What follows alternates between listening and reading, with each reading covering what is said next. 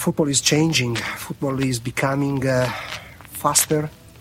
It's becoming uh, also more difficult for uh, for the referees. So the, the challenge is uh, to be to be adequate to this standard, to continue or to try to to be at the same standard.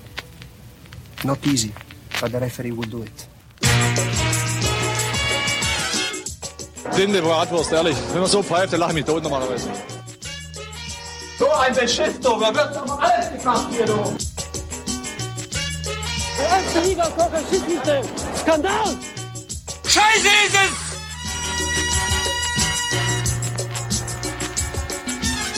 Colinas Erben.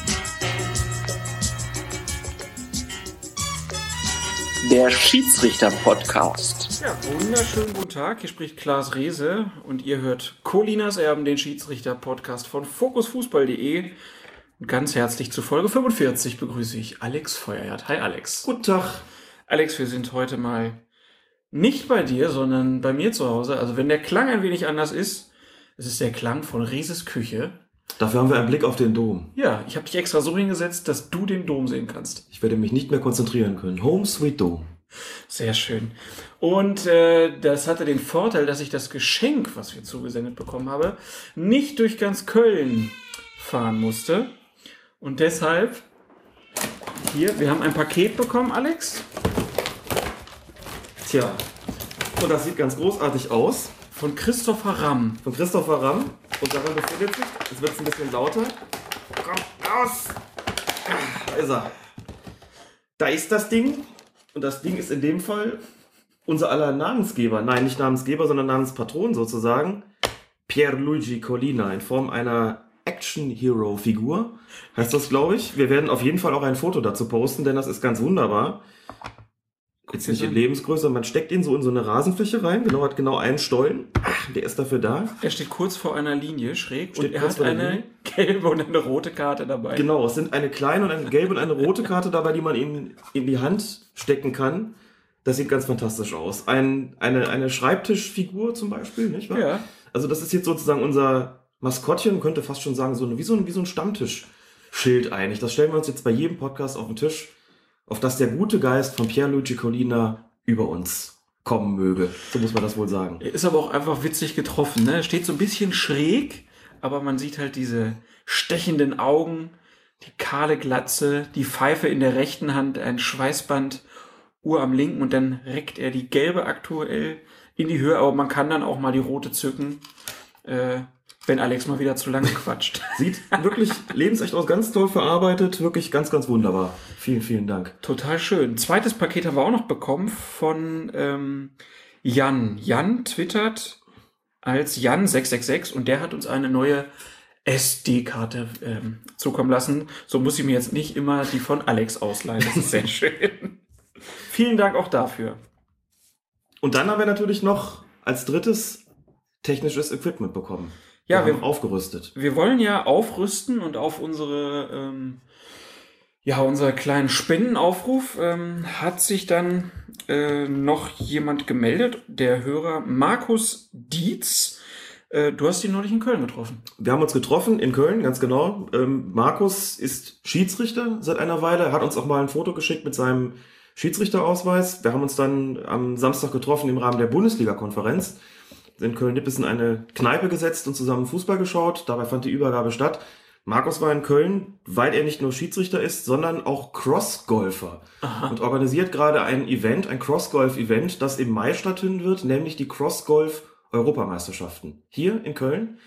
Ich werde mir das auf jeden Fall anschauen. Ich werde auf jeden Fall was darüber schreiben. Ich bin schon völlig angefixt von diesem Ereignis. Crossgolf heißt, wenn ich das richtig verstanden habe, man golft sich sozusagen durch die Stadt, also hat keine, ähm, keine festgelegten Grüns, sondern nimmt quasi die Stadt als Golfplatz, als großen Golfplatz und das genaue Reglement gucke ich mir dann nochmal an. Das war der Grund, warum er in Köln war, was, äh, zur Vorbereitung dieses Events. In diesem Rahmen wir uns getroffen, haben ein Interface bekommen, mit dem wir künftig den Podcast aufnehmen können, wenn wir dann soweit sind, mal die Headsets organisiert zu haben, also uns ähm, Equipment noch beschafft zu haben, mit, dass wir dann auch gemeinsam mit diesem Interface, mit diesem Mischpult nutzen können. Nochmal ganz, ganz herzlichen Dank dafür, ganz, ganz großartig. War auch ein wunderschöner Nachmittag am Samstag und wir sind total dankbar, dass wir das bekommen haben. Ähm, Und auch nochmal an der Stelle wirklich famos. Vielen Dank.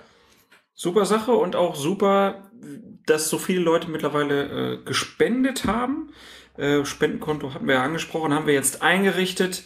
Ähm, es haben uns über PayPal verschiedene Spenden erreicht oder über unser Konto und wir sind jetzt soweit, dass wir demnächst äh, schon mal die Headsets kaufen Mhm. werden. Ähm, müssen da noch mal gucken. Wir haben super Angebote vom ähm, meinsportradio.de hat uns Headsets angeboten, vom Rautenradio. Jungs, ich melde mich ähm, in den nächsten Tagen nochmal und dann werden wir da zuschlagen. Und wer uns weiter unterstützen will, das Konto bleibt bestehen, äh, freuen wir uns über jeden, der sich da meldet. Denn der Klaas hat momentan auch noch andere Dinge zu tun. Wir haben es ja schon über Twitter verkündet, das Medium schlechthin. Klaas hat ein Erbchen bekommen. Klaas ist Vater geworden. Und wo wir schon beim Thema Geschenke sind, stehe ich nicht an, noch eins dazu zu packen. Das ist jetzt zwar kein Equipment, aber das ist sozusagen als kleine Anerkennung für deine Vaterfreuden. Aha. Jetzt bin ich aber gespannt. Ja, ich, Geschenke reißen nicht ab, als ob Weihnachten wäre. Geschenke gefallen uns sehr gut. also, ich löse das grüne Band. Ich muss übrigens dazu sagen, unsere kleine Tochter, äh, ich hatte die Befürchtung, dass sie auch so eine kleine Colina wird, aber ist zum Glück mit ein paar Haaren auf die Welt gekommen. Hattest du jetzt... Das muss ja nicht so bleiben. Nee, ah, ich hoffe, das war... Ihr habt sie vielleicht auch schon gehört. Ich glaube, am Anfang war sie im Hintergrund zu hören und wenn wir sonst Katzengeräusche haben, haben wir ab jetzt immer mal wieder auch Kindergeräusche. Ah. Ach, wie süß. Möchtest du unseren Hörerinnen und Hörern vielleicht erzählen? Ja, ja. Was ich zum bin- Vorschein gekommen Sorry, ich bin ist? gerade ein bisschen geplättet. Ich bin ja ganz überrascht. Also, ähm, schöne. Ein Babyhäubchen ist dabei in ähm, Rot und Weiß. Mhm. Aus Wolle und Seide. Sehr schön. Und das hier ist noch ein kleines Unterhemdchen. Das ist auch ein Mütz. Das ist auch ein Mütz. Ach, das ist ein bisschen versteckt. Ah, super. Wir schenken uns gegenseitig Mützen. Du hast Ja. mir auch eine rot-weiße Bayern-Mütze geschenkt. Stimmt. Ja, und du, du wirst alles bezahlen oder du wirst es teuer bezahlen, nämlich in Form zweier Kopfbedeckung für deine frisch gebackene Tochter. Ja, super. Schierikluft kommt dann später. Vielen, vielen lieben Dank. Ja, äh, da bin ich natürlich gespannt. Also wenn sie dann das erste Mal mit Pfeife um den Hals durch Köln rennt, Momentan hat sie nur den Schnuller im Mund, aber den können wir ja irgendwann tauschen. Stark. Ja, super. Vielen lieben Dank. Gern geschehen. Das freut mich sehr. Ja, äh, wurde ja auch schon gesagt, das Geld, was wir haben, wird wohl für ein Babyphone benutzt. Da bin ich aber vor. Das haben wir auch schon. Ja, geil. Ähm, so viel zu den Geschenken für heute, würde ich sagen. Ja. Ähm, freut uns sehr. Und was uns noch gefreut hat, um mal wieder eine Dellingsche Überleitung hier zu wagen, wir wurden nominiert zum Sportblog des Jahres. Sportblogger Beitrag des Jahres. Genau Wie auch gesagt. immer. Mhm. Also klingt ja beides super. Es heißt Sportblogger Award. Insgesamt elf Kandidaten. Hat eine dreiköpfige äh, Jury ausgewählt. Äh, und ja, da sind wir dabei. Und Trainer Bade, Spielverlagerung, ähm, ja, hier Jens Peters, Catenaccio, Jonathan Sachse sind auch noch dabei. Erlesene Gesellschaft. Da freuen wir uns sehr, dass wir nominiert sind. Und wenn ihr Lust habt, da auch abzustimmen, dann geht doch mal auf www.sportblogger-award.de. Da gibt's dann alle elf Beiträge. Guckt euch alle an. Ich glaube, es hätten eigentlich alle äh, verdient zu gewinnen. Und dann dürft ihr unten drei verschiedenen Beiträgen äh, eure Stimmen geben. Ich glaube, der erste kriegt dann drei Punkte, der zweite zwei Punkte und der dritte ein Punkt. Und ja, könnt ihr ja mal hingehen und mal schauen. Und uns wählen. Wir wollen nicht zur FDP unter den Sportbloggern werden. so viel Aufruf muss sein, Klaas. Ja, okay. Ich freue mich natürlich, da, wenn, wenn Hörer da abstimmen, aber ich fand auch die anderen gut. Von daher, bist so sportblogger-award.de. Das soll reichen jetzt. Gut. Dann ähm, würde ich sagen, kommen wir doch mal zum Sport. Genau. Colinas Erben, jetzt mit Fußball. Ich, ich, ich finde, also man kann Bayern-Anhänger sein, Bewunderer, Verehrer, äh, Unterstützer, aber du kannst nicht Bayern-Fan sein, weil, weil du die Gefühlswelt eines Fußballfans nie kennenlernen wirst. Das Schlimmste, was dir als Bayern-Fan passieren kann, ist, dass du mal UEFA Cup spielen musst. Ja, das ist schon die größte Trauer, die du mit dir rumschleppen musst. Also, aber meine Leidensfähigkeit ist einfach nicht so groß, dass ich jetzt 60er-Fan sein könnte oder sowas. Das halte ich gar nicht aus. Ja, also, deshalb, deshalb ist es für, für, für sensible Menschen wie dich super wichtig und gut, dass es diesen wunderbaren Fußballclub gibt. Aber Menschen mit einem breiteren Emotionsspektrum, äh, die, die erleben halt andere Sachen. Wir starten heute mit einem Blick nach Argentinien, denn dort gab es in einem Freundschaftsspiel eine ziemlich kuriose Szene. Estudiantes spielte gegen, gegen Gymnasia Esgrima. Das ist bestimmt wieder ganz falsch ausgesprochen, aber man weiß hoffentlich, um wen es geht. Das Spiel geriet völlig außer Kontrolle. Nach einem Foul gab es sogar fast eine Schlägerei auf dem Platz und Schiedsrichter Claudio Maglio ließ sich etwas Besonderes einfallen, denn er hatte bereits acht gelbe Karten verteilt und hatte das Gefühl, na, Karten zeigen bringt hier scheinbar nichts. Also hat er sich die beiden Mannschaftskapitäne rangeholt und hat ihnen gesagt, was nun passieren würde. Er setzte die gelbe Karte kurzerhand außer Kraft, indem er sie beim vierten Offiziellen an der Seitenlinie abgab. Hat also einfach gesagt, ab sofort für jedes weitere Foul automatisch rot. Alex, hast du sowas schon mal gehört? Sowas habe ich ehrlich gesagt noch nicht gehört. Ich halte das auch für eine einigermaßen populistische Maßnahme. Ne? Man neigt dann immer so ein bisschen dazu zu sagen, ist doch eigentlich eine gute Idee, klares Zeichen gesetzt, jetzt gibt's keine gelbe Karte mehr, jetzt kommt nur noch rot. Aber zum einen muss man ja sagen, so, ja, so nett vielleicht die Außenwirkung auf den ersten Blick ist, so wenig mit den Regeln in Einklang steht das Ganze natürlich. Letztlich können natürlich Dinge passieren, die noch eine gelbe Karte ähm, zur Folge haben müssten und die dann einfach abzugeben, geht natürlich so nicht. Ich kann ja nicht einfach sagen, das nächste Ding ist automatisch rot, egal was da kommt. Das ist vielleicht ein Disziplinierungsversuch gegenüber den Mannschaften, aber sowas sollte man nicht tun. Also ähm, dann kann ich als Schiedsrichter auch hingehen und sagen, jetzt ist Schluss damit. Ich zeige jetzt kein Geld mehr, habe die Karte aber trotzdem weiterhin in der Tasche, ganz klar. Und beim nächsten wirklich dicken Ding fliegt ihr jetzt vom Platz. Jetzt ist einfach das Maß voll. Und dann zeige ich halt so rot. Es gab dann auch einen Platzverweis im Laufe des Spiels, auch für einen Foul, bei dem man sicherlich rot ziehen muss. Nachdem äh, ich diese Zusammenfassung da gesehen habe, würde ich mich da auch anschließen. Aber wie gesagt, sowas ähm, ist mir irgendwie zu, zu populistisch für einen Schiedsrichter, würde sowas nicht machen. Kommt ganz lustig rüber, wirkt ganz witzig, ist natürlich irgendwie eine Kuriosität im Fußballgeschäft, aber halte ich nicht für praktikabel. Man muss ja dazu sagen nochmal, es war ein Freundschaftsspiel. Dass man da überhaupt so viele gelbe Karten braucht, mhm. ist schon eher ungewöhnlich. Ähm, und ich glaube, daraus erklärt es ja noch so ein bisschen, dass er das gemacht hat. Also ich kann mir nicht vorstellen, dass man in einem Ligaspiel auf einmal sagt, ich mache das nicht mehr mit der gelben Karte, ich mache nur noch rot. Man steckt nicht drin manchmal, wie sowas ist bei Freundschaftsspielen. Ich hatte solche Fälle auch, erinnere mich da an ein Freundschaftsspiel vor vielen Jahren zwischen einer serbischen und einer kroatischen Bonner Mannschaft, die, die ich zu pfeifen hatte. Und es ähm, ging auf dem Platz auch wenig freundlich zu, muss man sagen. Ich hatte auch schon eine ganze Reihe von gelben Karten gezeigt, ungewöhnlich viele für so ein Freundschaftsspiel. Sozusagen beide Mannschaften waren wirklich extrem unterklassig, irgendwas im Bereich Kreisliga C oder Kreisliga D. Es wurde sogar ein Gespann angesetzt. Also ich hatte Assistenten bei dem Spiel, was ungewöhnlich ist für diese Klasse, weil man schon befürchtete, dass es irgendwie zu Unsportlichkeiten kommen könnte. Dem war dann auch so. Da flogen also zwischendurch die Fetzen und irgendwann hatte ich unversehens eine Schlägerei auf dem Platz. Zuschauer strömten dazu, waren einige da, muss man sagen, 400, 500 bei einem Freundschaftsspiel. Und ja, dann auch gestanden und mich gefragt, was mache ich jetzt? Konnte ich natürlich abbrechen, habe das den, den Mannschaftskapitänen auch gesagt. Hab gesagt, wir haben ein Freundschaftsspiel hier, es geht jetzt nicht um Punkte. Den also gesagt, ich gebe euch jetzt genau fünf Minuten Zeit, dann habt ihr den, das Ding hier geklärt. Und wenn nicht, dann brechen wir hier ab. Das wollten aber beide nicht, also einigte man sich plötzlich doch. Das Spiel ging dann einigermaßen friedlich zu Ende. Und beide Mannschaften, inklusive Zuschauern, Trainern, Betreuern und so weiter, trafen sich hinterher zum friedlichen Grillen, nachdem sie sich auf dem Platz noch auf die Goschen geschlagen hatten. Habe ich auch noch nicht erlebt, vorher nicht und hinterher nicht nochmal.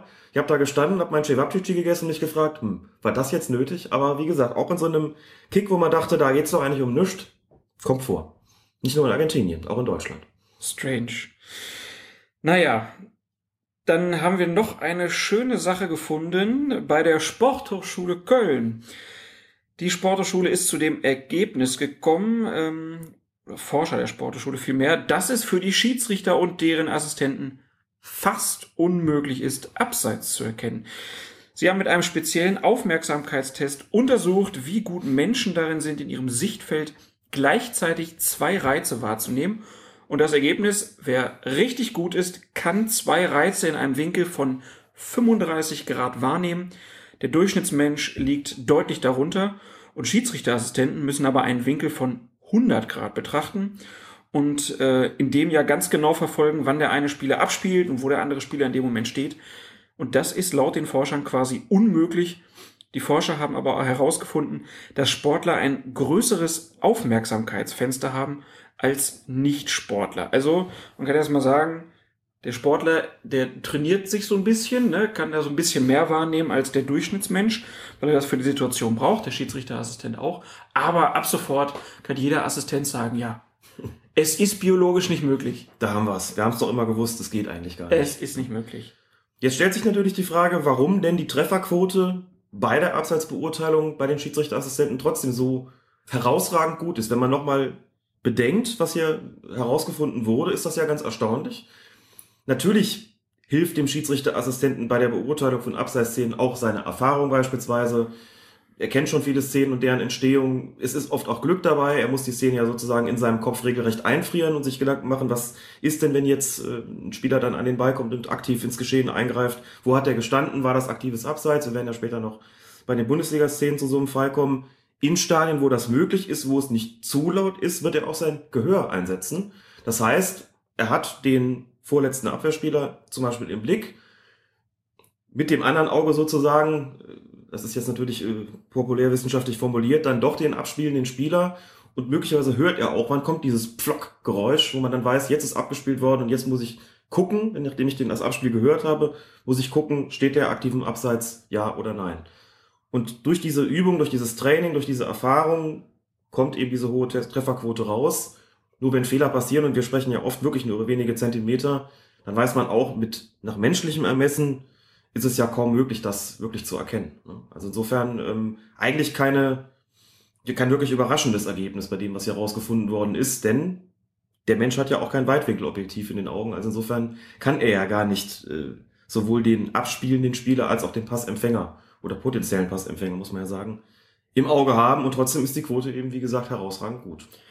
Was mich bei dieser These, dass man ja hört, wenn abgespielt wird, so ein bisschen gestört oder verdutzt hat, ist ja, wenn ich jetzt, sagen wir mal, in einem Stadion bin, wo 50, 60, 70.000 Zuschauer sind, hört man dann Abspiel überhaupt noch? Nein, da hört man Abspiel nicht. Hab mich auch erkundigt bei Schiedsrichtern und Schiedsrichterassistenten, die vor so, so vielen Zuschauern pfeifen bzw. winken, die auch gesagt haben, wenn der vor deiner Nase ist, dann hört man das Abspiel schon und sieht es ohnehin. Wenn der aber auf der anderen Seite ist und da brüllen 50.000, dann hört man auch kein Abspiel mehr. Das heißt, darauf kann man sich zumindest nicht verlassen.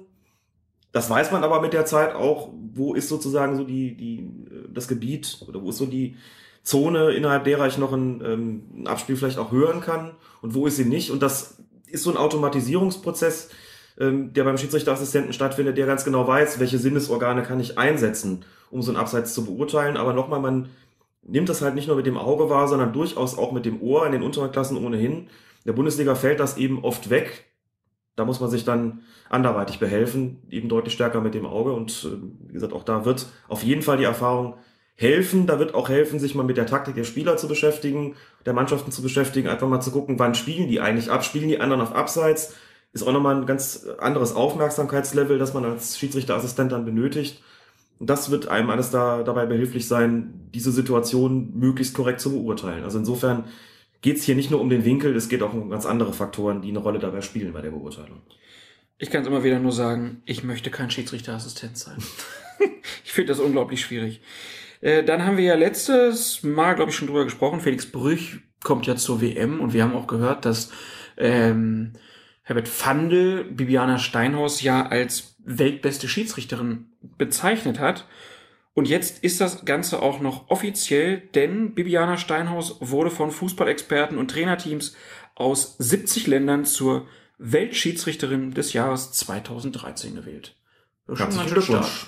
Von unserer Stelle herzlichen Glückwunsch. Das zeigt nur, ähm, dass Herbert van der recht hat. Ja. Und Ja, wir können aber nochmal sagen, das heißt immer noch nicht, dass sie dann zu den besten Schiedsrichtern Deutschlands gehört. In der zweiten Liga ist sie ja gut mit dabei, aber gehörte bis jetzt noch nicht zur Spitzengruppe, die dann vielleicht sich auch für einen Aufstieg in die erste Liga berechtigt Sie gehört ja im Prinzip schon zu den besten. Ja, natürlich, so wollte ich das gar nicht sagen, klar. So, also so viele pfeifen ja nicht in der ersten und zweiten Liga. Ja, sicher. Es hat noch nicht für die erste Liga gereicht, aber das ist ja, wie gesagt, auch nicht ausgeschlossen, dass das noch passiert. Genau. Ja, damit war es das erstmal mit unseren Vorbemerkungen. Erst die Geschenke, dann die Vorbemerkungen und jetzt Bundesliga, 19. Spieltag hier bei Colinas Erben. Es ist quasi wie Bundesliga, es geht immer ums Überleben. Und das habe ich 15 Jahre gehabt und ich fand es ganz schön und zwar toll, aber äh, im Kegeln oder im Privatleben brauche ich das nicht. Wir blicken nach Berlin zur Partie Hertha BSC gegen den ersten FC Nürnberg. Schiedsrichter Michael Weiner und es ist wohl so ein bisschen die Aufregerszene des Spieltags gewesen. 88. Minute, es steht 2 zu 1 für Nürnberg und es fällt kein Tor für die Berliner Hertha, denn auf der Linie hat ein Spieler ähm, von Nürnberg, nämlich Petrak, den Ball mit der Hand gespielt.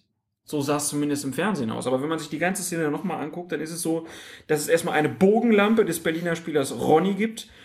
Der ähm, wird dann vom Nürnberger André Petrak, wie angesprochen, auf der eigenen Torlinie mit der Hand zu Adrian Ramos abgewehrt, der den Ball dann anschließend ins Tor schießt. Und Schiedsrichter Michael Weiner entscheidet zunächst auf Platzverweis gegen Petrak und Strafstoß für Hertha, nimmt diese Entscheidung jedoch auf Intervention seines Assistenten Norbert Kruzinski wieder zurück und erkennt auf indirekten Freistoß für Nürnberg. Alex, jetzt erstmal deine erste Einschätzung, als du es gesehen hast. Hast du da gedacht, no, da haben sich einen Bock geleistet? Nee, das habe ich erstmal nicht gedacht. Die Szene hat ja eigentlich gar nicht lange gedauert, zwei, drei Sekündchen maximal. Vom Zeitpunkt dieser sogenannten Bogenlampe da von Ronny bis zum Pfiff ist ja nicht viel Zeit vergangen und trotzdem ist in diesen wenigen Sekunden, teilweise ja nur Sekundenbruchteilen, unfassbar viel passiert. So eine Szene, die in der Originalgeschwindigkeit abläuft, da kommt ein Pfiff, gibt's einen Pfiff, ein Platzverweis, man weiß, jetzt gibt's offenbar Strafstoß, da denkt man, was ist denn eigentlich genau passiert? Was ist da im Einzelnen gewesen? Dann läuft Weiner raus zu Bruzinski, man unterhält sich, dann wird die Entscheidung zurückgenommen und erstmal habe ich auch gedacht, hm, was ist da eigentlich im Einzelnen passiert? Das ist in jeder Hinsicht eine unfassbar komplexe Situation.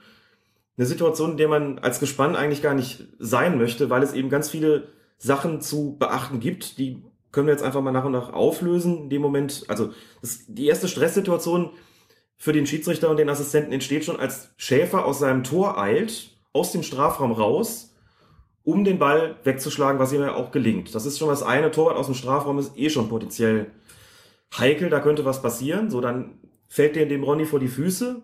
Der zieht sofort ab, macht also diese sogenannte Bogenlampe. Und in dem Moment, wo er schießt, steht Adrian Ramos klar und deutlich im Abseits. Muss man dazu sagen, im Abseits zu stehen, ist ja nicht strafbar. Die Frage, die sich immer stellt, tut er irgendwas, was als aktives Eingreifen bezeichnet werden kann? Aus deiner Sicht? Das hat er zunächst mal ja nicht getan, als die Bogenlampe kam. Nur Mhm. dann geht's halt weiter. Als die Bogenlampe aufs Tor zufliegt, orientieren sich der Nürnberger Torwart Raphael Schäfer und Adrian Ramos Richtung Tor. Dabei kreuzen sich ihre Wege, würde ich mal sagen. Jetzt kommen wir schon in den Bereich, wo man eben die Frage stellen muss, was hat da eigentlich stattgefunden? War das ein Zweikampf zwischen Schäfer und Ramos? Und um da gleich mal einzuhaken, da sagt der Assistent, ja, das war ein Zweikampf, da hat es irgendwas zwischen den beiden gegeben, von dem er selbst sagen würde, das ist für mich eine aktive Abseitsstellung. Stell mal kurz mal zurück, ob es wirklich war. So. Es geht weiter, der Ball fliegt weiter aufs Tor zu. Da steht dann Petrak, der den Ball mit der Hand nimmt und ihn Ramos, der inzwischen weitergelaufen war, vor die Füße patscht. Mhm. Ramos nimmt den Ball an und schießt ihn rein. Da hatte Weiner aber schon gepfiffen. Diese letzte Situation muss man nochmal extra ansprechen. Die ist nämlich auch interessant. Die gehört zu der ganzen Situation ja noch dazu. Dieses, er patscht ihm den Ball vor die, vor die Füße. Ramos stand ja dann, stand ja im Abseits und plötzlich bekommt er den Ball. Was ist denn damit? So. Da fangen wir mal an. Ist es ein Zweikampf gewesen zwischen Schäfer und Ramos, von dem man sagen würde, dadurch ist Ramos aktiv gewesen? Das ist ja erstmal die, Das die, war das- der, der Hauptdiskussionspunkt. Also da haben ja die Nürnberger gesagt, klar, der behindert unseren Torhüter. Ja. Die Berliner haben eher gesagt, naja, also so wirklich, der hat doch gar keine Chance, dahin zu kommen. Mhm. Wie bewertest du die Sache? Ich finde, darüber kann man streiten. Letztlich gibt es ja eine Festlegung von Seiten des DFB und jetzt kommt das nächste Erstaunliche dazu. Der DFB hat auf seiner eigenen Internetseite dfb.de einen relativ langen, ausführlichen Beitrag zu dieser Entscheidung gebracht und hat aus dem internen Schiedsrichterportal zitiert. Dazu muss man sagen, dieses Schiedsrichterportal, da werden Videoszenen reingestellt von Seiten der DFB-Schiedsrichterkommission, die für die Bundesliga-Schiedsrichter und Zweitliga-Schiedsrichter also zu deren Gebrauch ähm, gedacht sind, zur internen Verwendung sozusagen. Nach allem, was ich weiß, werden die da auch kommentiert, also werden Videoszenen reingestellt und es wird gesagt, so und so hätte entschieden werden müssen oder ist entschieden worden und korrekt entschieden worden. Es wird jedenfalls ähm, entsprechend kommentiert zu Deswegen, deren deswegen auch diese etwas holprige Sprache, die da verwendet wurde. Der Spieler mit der Nummer 11 und der Spieler Genau. mit der Nummer 25, bla bla bla. Das klang schon so ein bisschen hölzern. Das ist dann so der originäre Schiedsrichtersprech in solchen Ja, Bewertungen. So kann man das sagen. Ich habe es hier mal für das Zitat ein bisschen geglättet. Zitiere mal daraus, diese Bewertung, also da, diese Bewertung heißt, dass das Tor zurück, äh, dass die Entscheidung von Weiner zurückgenommen worden ist, zugunsten der Entscheidung des Assistenten. Diese Bewertung ist nicht richtig. Hier findet kein Zweikampf um den Ball statt. Kein Spieler hat die Möglichkeit, in die Spielsituation mit Petrak einzugreifen. Also Petrak, das war der, der auf der Linie das Handspiel begangen hat. Auch der Kontakt zwischen dem Nürnberger Torwart und Ramos stellt keinen Zweikampf um den Ball dar, weil sie in die Spielsituation nicht eingreifen können und ein Foulspiel von Ramos liegt auch nicht vor. Wenn Petrak den Ball nicht mit den Händen abgewehrt hätte und der Ball direkt ins Tor gegangen wäre, wäre der Treffer korrekt erzielt worden. So, hier wird dann der Konjunktiv ins Spiel gebracht. Heißt aber, der DFB sagt, das war kein Zweikampf, die hätten den Ball nicht erreichen können und auch ansonsten genügt das noch nicht, um von einem aktiven Zweikampf zu sprechen. Damit war Ramos in dieser Situation nicht aktiv im Abseits, dementsprechend also auch nicht strafbar. Das Spiel hätte da also quasi weiterlaufen müssen. Und das heißt, die Entscheidung von Michael Weiner war letztlich korrekt auf Strafstoß und Platzerweis zu entscheiden. Soweit der DFB. Jetzt kann man noch einen Schritt weitergehen und das ist auch nicht uninteressant und auch Also nicht müssen wir das nochmal ganz kurz Mhm. festhalten. Also, wenn Ramos das Tor da jetzt geschossen hätte, dann wäre es falsch gewesen, das zählen zu lassen. Du meinst, wenn Weiner den Treffer anerkannt hätte? Oder wenn, meinst du Ronny? Nee, wenn, wenn, äh, nee, also von, von Ramos das Tor. Also wenn Weiner jetzt nicht sofort gepfiffen hätte bei dem Handspiel, sondern er hätte den Ball zurückkommen lassen und Ramos verwandelt ihn. Mhm. Was wäre dann die richtige Entscheidung gewesen? Das ist die nächste Frage, die da entsteht. Denn vergegenwärtigen wir uns nochmal die Situation, diese Bogenlampe kommt aufs Tor Ja. und wird von einem Nürnberger Spieler, nämlich Petrak, zum, zu Ramos gelenkt und Ramos stand ja vorher im Abseits. ne? Also ist die Frage, neue Spielsituation oder nicht? es ist weniger die Frage neue Spielsituation, es ist die Frage, war das eine sogenannte Torabwehraktion? Eine Torabwehraktion vergleichbar mit dem, mit dem äh, Abfälschen des Balles oder dem unkontrollierten Halten des Balles durch den Torwart. Bei der Torabwehraktion heißt es ja, wenn eine Torabwehraktion vorgenommen wird und die zu einem Ab im Abseits stehenden Spieler gelangt, bleibt dieser Spieler im Abseits. Ne? Also der Klassiker ist Schuss aufs Tor, Torwart lenkt den Ball zu einem im Abseits stehenden Spieler ab, der greift ins Spiel ein, schießt ihn rein, Abseits kein Tor. Das gleiche gilt ja, wie wir inzwischen auch wissen, zumindest seit dieser Saison, für einen Verteidiger. Wenn die das, den Ball ebenfalls unkontrolliert zu einem im Abseits stehenden Spieler ablenken, sagt man auch da, Torabwehraktion, Abseitsstellung bleibt bestehen. Das hätte für die Situation bedeutet, man hätte nur Strafstoß wegen des Handspiels geben können und Feldverweis mit der Begründung, das Handspiel war ja dann, bevor das Abseits wirksam geworden ist. Das macht die ganze Komplexität ja aus. Zweite Möglichkeit, das war keine Torabwehraktion von diesem Petrak von Nürnberg, sondern ein kontrolliertes Spielen des Balles vor die Füße von Ramos. Dafür gibt es viele gute Argumente, denn der Ball war sehr lange unterwegs in der Luft. Der macht das ja bewusst. Er macht es bewusst, er nimmt die Hand ja zu Hilfe. Ja. So ein bisschen, er zieht sie dann ja so ein bisschen zurück, weil er merkt, oh, das, jetzt muss ich irgendwas tun, damit es nicht so auffällt. Das heißt, man könnte mit guten Gründen davon sprechen, dass er den Ball regeltechnisch gesehen absichtlich und kontrolliert zu Ramos gelenkt hat. Das hätte es Michael Weiner theoretisch ermöglicht, auf Tor, Anstoß und Vorteil, also zu entscheiden. Und dann wäre Petrak auch nur verwarnt worden, weil sein Handspiel im Falle des, der Vorteilsgewährung und des Tores ja nicht wirksam geworden wäre. Dann ginge man eine Etage tiefer und würde sagen, nicht mehr rot, weil ja kein Tor verhindert worden ist, sondern nur noch gelb.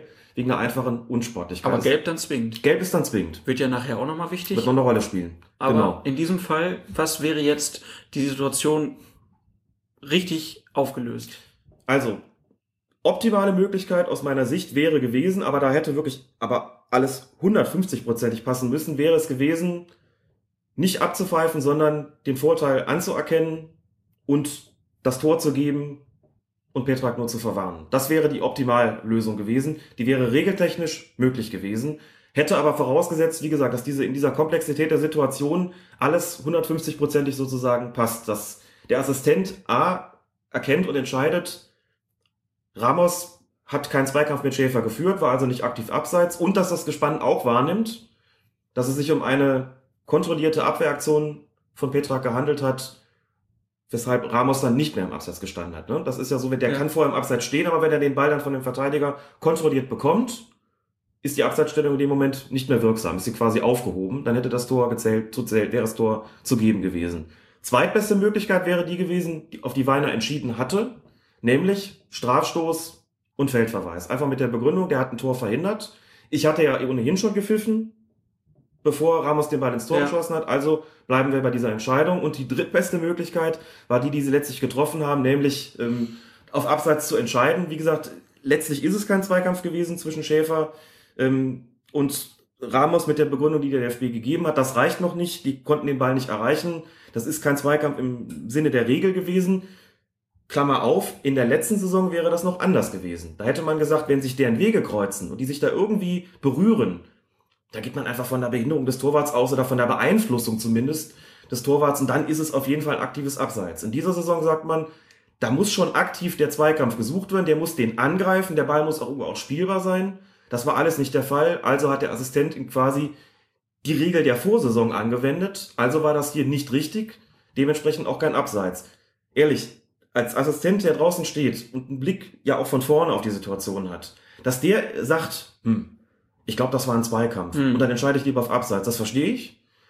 Deswegen würde ich dem auch niemals einen Vorwurf daraus, daraus machen. Diese ganze Situation, ich denke, es ist jetzt auch klar geworden aus der Schilderung, ist einfach hochkomplex bis zum Schluss, wo es noch darum geht, Torabwehraktion oder kontrollierte Abwehraktion, also Abseits oder aufgehoben. Der schließt den noch rein, Strafstoß, Feldverweis, Abseits, was machen wir? Da überhaupt rauszukommen, ist schon einfach schwierig. Entsprechend lange hat ja auch die Unterredung gedauert an einer Linie, bis sie zur Entscheidung gekommen sind.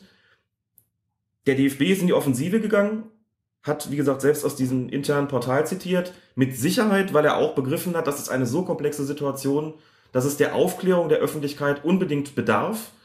Verschiedentlich gelesen, der sei dann mit seinem Schiedsrichter in den Rücken gefallen, das sehe ich nicht so. Ich fand das einen sehr sachlichen, neutralen, aufklärerischen Text, der einfach deutlich gemacht hat, dass diese Situation komplex war, dass wirklich alles übernormal hätte passen müssen, damit diese Entscheidung richtig getroffen worden wäre.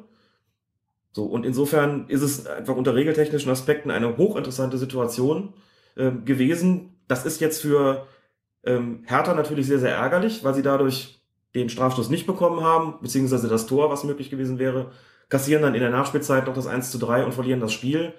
Andererseits waren die Reaktionen ja auch so zurückhaltend danach, muss man sagen, weil alle einfach verstanden haben, hier ist was passiert, was überhaupt nicht alltäglich ist und was sozusagen den Schiedsrichter und seine Assistenten an die Grenzen ihrer eigenen, nicht nur Leistungsfähigkeit bringt, sondern auch ihre eigenen Möglichkeiten bringt. Und das bei so einem entscheidenden Mann wie Michael Weiner. Also das ist eine Szene, da würde ich niemandem einen Strick draus drehen wollen. Ähm, Verbeek selbst, Nürnbergs Trainer, hat ja gesagt, er hätte es akzeptiert und verstanden, wenn sein Spieler vom Platz geflogen wäre. Gut, die haben auch gewonnen, das fällt ihm sicher leichter. Ich glaube, Lukai hat gesagt, hat sich auch ein bisschen ausgeglichen für die Nürnberger. Sie hatten ja ein bisschen Pech in der Hinrunde. Also im Grunde so Friede, Freude, Eierkuchen. Beide Trainer hätten jeweils die andere Entscheidung akzeptieren können. Ähm, ist keiner wirklich bös gewesen, kann man dem Schiedsrichter auch nicht sein, aber wie gesagt, unter regeltechnischen Aspekten einfach eine extrem spannende Situation. Heißt ja wieder auf der anderen Seite auch, dass Michael Weiner scheinbar ja sonst ein gutes Spiel gepfiffen hat. Mhm. Ne, wir werden auch bei einem anderen Spiel gleich nochmal hören, dass da für Vorwürfe gegen einen anderen Schiedsrichter laut wurden in Wolfsburg. Aber hier scheint die Spielleitung ja in Ordnung gewesen zu sein und gut, 88. Minute dann so ein Ding.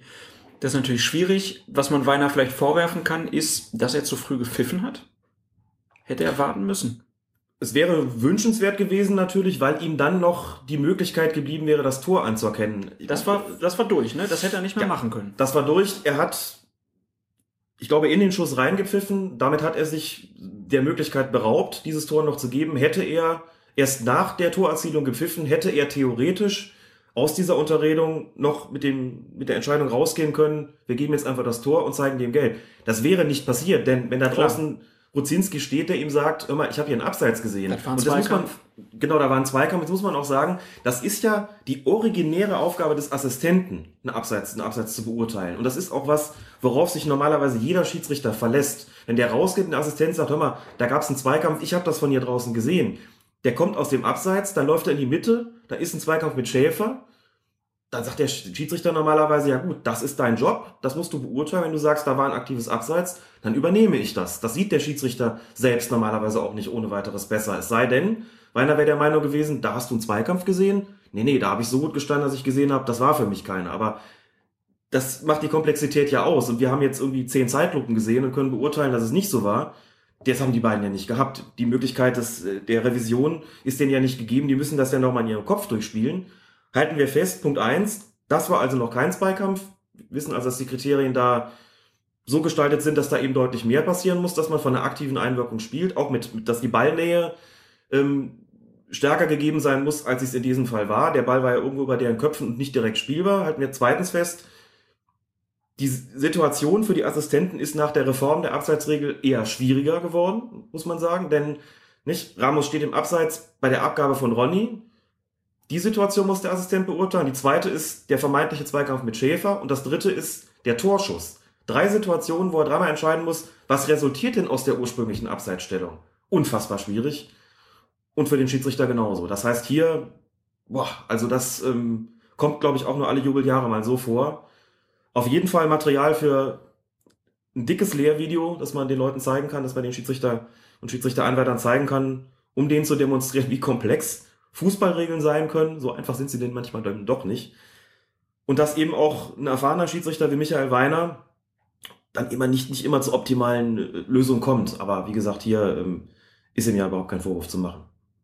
Kann man nicht und die Nürnberger sind auch wieder ein bisschen beruhigt. So sieht's aus.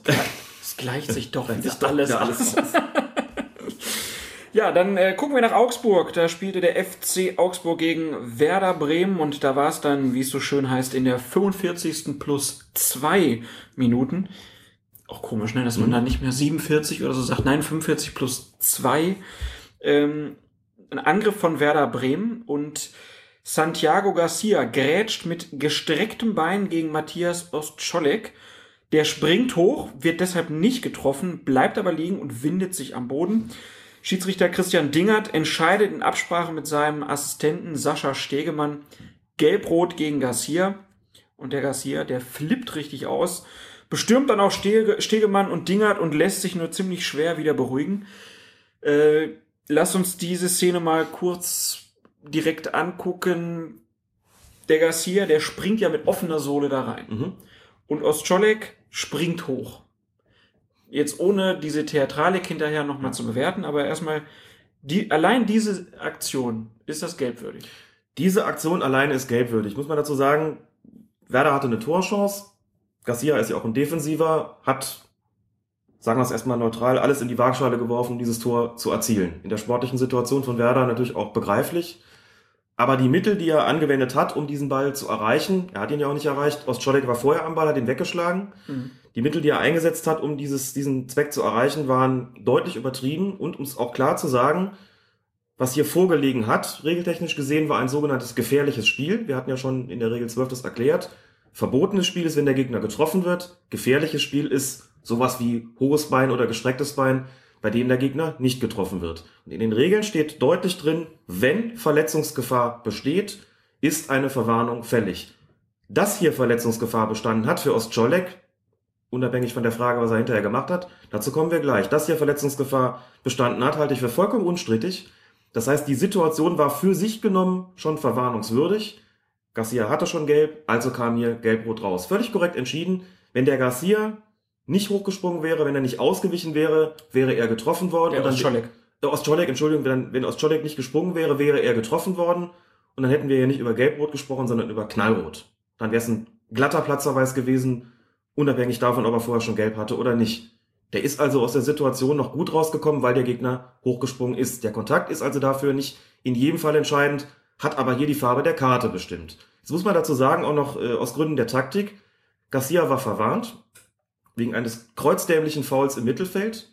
Und Garcia hatte zwischen der gelben und gelb-roten Karte noch eine Aktion, nämlich im Luftkampf, wo er seinen Unterarm oder Ellenbogen eingesetzt hat. Da ist er nochmal angesprochen worden, da ist er nochmal ermahnt worden und es war klar, der Mann darf sich aber gar nichts mehr erlauben. Das heißt, nicht nur aus der Situation selbst heraus ist die gelb-rote Karte gerechtfertigt, also als Einzelsituation, sondern auch als Konsequenz der Spielleitung, gelb, noch ein Einsatz, der schon knapp an der gelb-roten Karte war und dann das, der hat sich seine gelb-rote Karte redlich verdient gehabt. Das ist erstmal Fakt. Das muss auch unstrittig sein. Hier hat der Schiedsrichter nichts falsch wahrgenommen und sein Assistent Sascha Stegemann auch alles richtig gemacht. Er hat ihn dabei unterstützt, stand auch so auf dem Platz, hat dann mit seiner wirklich, mit seiner tollen Ruhe äh, auch den Ansturm von Garcia, dieses wilde Gefuchtel da dann einfach äh, ausgesessen. Auch mit seiner Körpergröße. Auch mit seiner Körpergröße, klar, stellt natürlich einfach auch was dar. Hat das sozusagen dann abgefedert. Ähm, Entscheidung war unwiderruflich. Schon auch heftig, wie halb Bremen auf Dingert draufgegangen ist, damit wirklich extrem bedrängt. Ähm, das fand ich schon heftig und ich habe da schon vermutet, es wird wahrscheinlich nicht bei einem Spiel Sperre, also der üblichen Sperre für eine gelb-rote Karte bleiben, sondern wahrscheinlich kommt für Garcia noch was drauf. Und so ist es ja auch gekommen. Der DFB sperrt Garcia für insgesamt zwei Spiele und verhängt dazu eine Geldstrafe von 5000 Euro.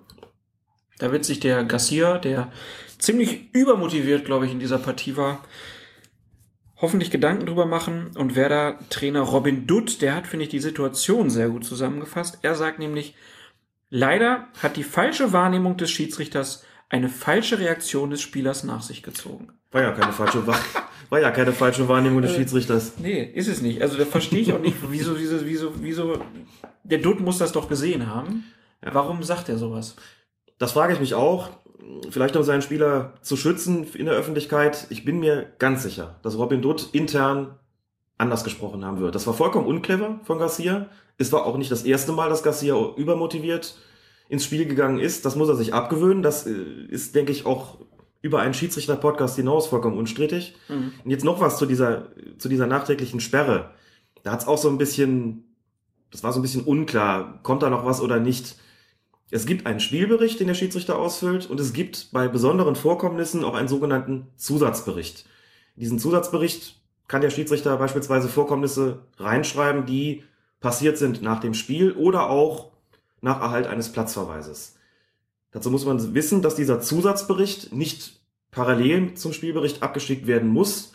Da kann der Schiedsrichter das auch in Ruhe zu Hause machen, sagen, ich reiche das nach, wenn da noch was gewesen ist. Denn, ich sage das deshalb, weil Dutt sinngemäß gesagt hat, also im Spielbericht stand jetzt nichts drin, was mich annehmen ließ, dass der hier jetzt noch großartig nachträglich gesperrt wird. Es gibt aber einen Zusatzbericht, der, das weiß ich nicht, aber der möglicherweise später abgeschickt worden ist. Nach meiner Kenntnis muss der Montagvormittag beim DFB vorliegen. Das heißt, den könnte Christian Dinger theoretisch auch am Sonntag noch geschrieben haben. Keine Ahnung, ob es so war. Den muss Herr Dutt dann auch nicht gegenzeichnen. Er sagt, ich habe nichts unterschrieben, was auf eine Sperre hindeutet. Das kann schon sein. Der Zusatzbericht ist ausschließlich Aufgabe des Schiedsrichters. Den muss kein Mannschaftsverantwortlicher irgendwie absegnen. Und da wird Dingert reingeschrieben haben, was nach dem Platzverweis passiert ist. Und auf Grundlage seiner Schilderung ist dann diese Zusatzsperre von einem weiteren Spiel dann auch verhängt worden. Da wird sich Robin Dutt geärgert haben. Komische Aussage auf jeden Fall. Dann lass uns nochmal über Herrn. An die eine Sache fiel mir noch auf. Der Dingert, der ist im 16er, ne? Überlegt er sich, ich zeig dem jetzt gelb. Schon. Und der macht das in einer Situation, wo er von ganz vielen Werderanern bedrängt wird und zeigt dann in dieses Mhm. Werderrudel hinein eine gelbe Karte. Da habe ich mich gefragt, ob das nicht auch ein bisschen unclever ist. Ob man da nicht lieber sagt, so, du kommst jetzt mit, ihr alle anderen geht weg und dann zeigt man, weil in diesem Moment, wo ich den rausziehe aus der Situation, ist ja auch wieder ein bisschen zur Beruhigung und dann zeige ich ihm gelb-rot. Ja, ähm, es gibt Situationen, bei denen es auf jeden Fall sinnvoll ist, den Spieler quasi zu isolieren von seinen Mannschaftskollegen und dem dann in aller Ruhe die gelbe bzw. gelb-rote Karte zu zeigen. Und dann gibt es Situationen, und das war schon eher eine, da muss man schneller handeln. Das liegt nämlich daran, dass dieser, dass Ostscholek, über den wir gleich auch noch kurz sprechen sollten, über diese ähm, Klar. Aktion von ihm, der liegt am Boden und wälzt sich da. Werder protestiert, geht auch so ein bisschen auf den Ostscholek los und nach dem Motto, stell dich nicht so an. Das heißt, hier entsteht eine Situation, in der vom Schiedsrichter eine relativ schnelle Entscheidung gefordert wird. Natürlich sieht das vielleicht ein bisschen unglücklich aus, dann eine Karte in, ins Pulk zu zeigen, wobei ja klar war, wer gemeint ist, mhm. und von Werder bedrängt zu werden. Aber in so einer Situation sollte man sich als Schiedsrichter nicht ähm, die Blöße geben, sollte man nicht sozusagen in, sich in eine Situation bringen, wo das nach außen hin noch unsicher wirkt. Er hat offensichtlich kurz Kontakt mit Sascha Stegemann aufgenommen. Das hat man an seiner Körpersprache gesehen. Man hat sich verständigt. Was ist da los? Und dann gab es Gelb-Rot in Zusammenarbeit des Gespanns, also vorbildlich, und die ist dann auch schnell auszusprechen, weil da einer liegt, weil Werder protestiert, weil Augsburg auch in gewisser Weise protestiert. Jetzt haben wir fast den Colina umgeworfen.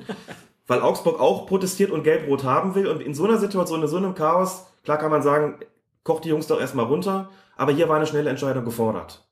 Auch um den Preis da bedrängt zu werden, was so in der Bundesliga auch selten vorkommt. Aber da würde ich mitgehen und sagen, das ist durchaus nicht unsinnig gewesen, so schnell zu handeln. Und dann muss man natürlich auch noch kurz über Matthias Ostjolek reden. Ja, was machen wir mit dem? Also erstmal macht er ja alles richtig. Er schlägt den Ball weg und er springt hoch. Denn wenn er das nicht macht, da war eine Verletzungsgefahr auf jeden Fall gegeben.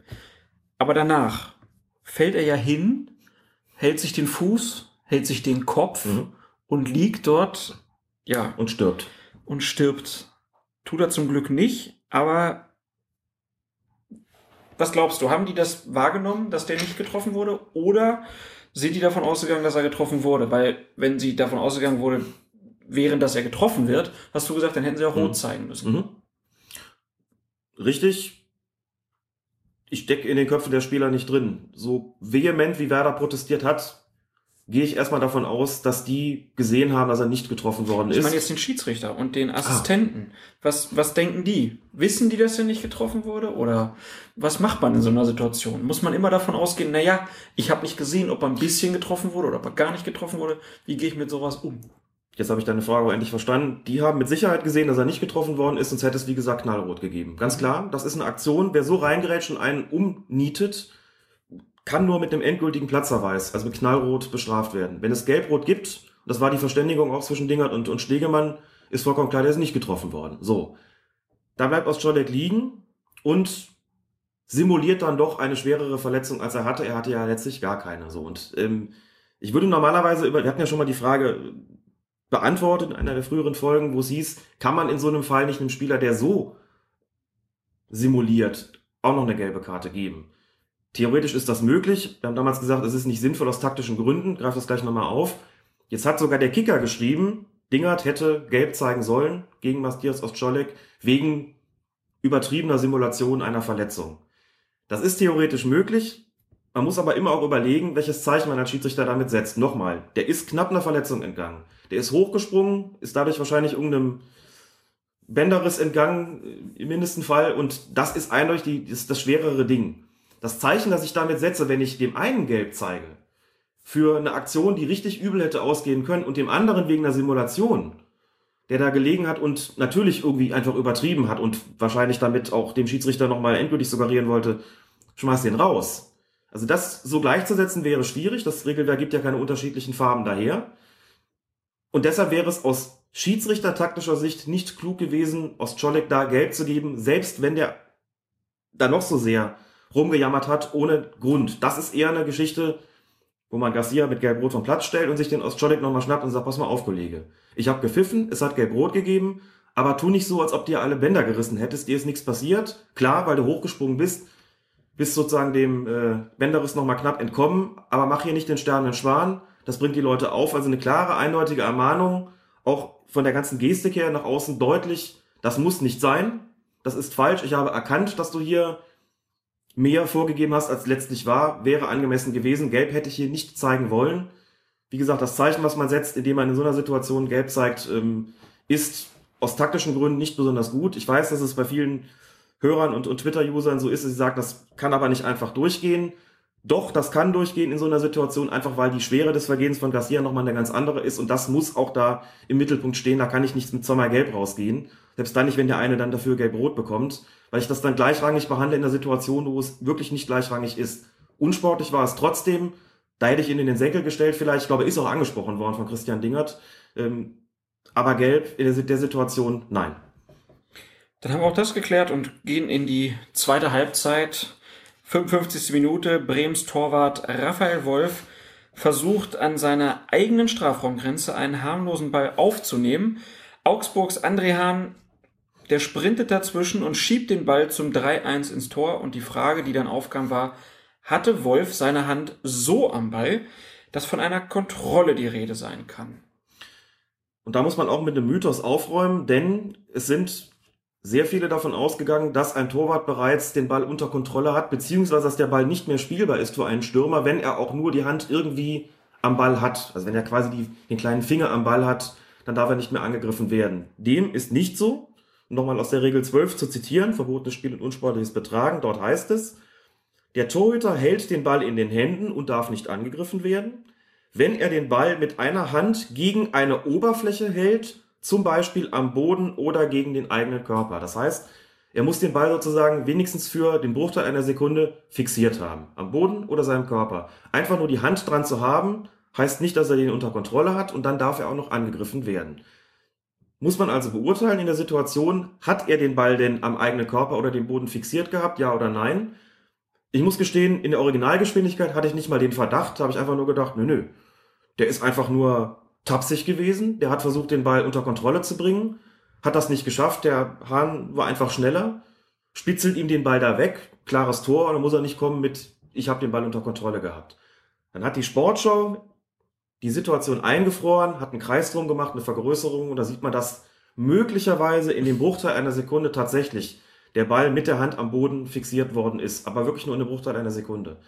Kann man dann sagen, das war eine Kontrolle, Bruchteil einer Sekunde genügt ja, war also eigentlich nicht mehr spielbar, Tor hätte nicht zählen dürfen. Kann man so sehen, kann aber auch sagen, so schnell wie das gegangen ist in dem Bruchteil einer Sekunde, die der da, den er den da unter Kontrolle hatte, also eigentlich gar nicht, ist das auch in Ordnung, den Ball da weggespitzelt zu haben, den dann auch ganz anders unter Kontrolle bringen können. Also ich gehe in der Situation einfach mit dem Schiedsrichter mit und sage, das war schon okay, das Tor gegeben zu haben.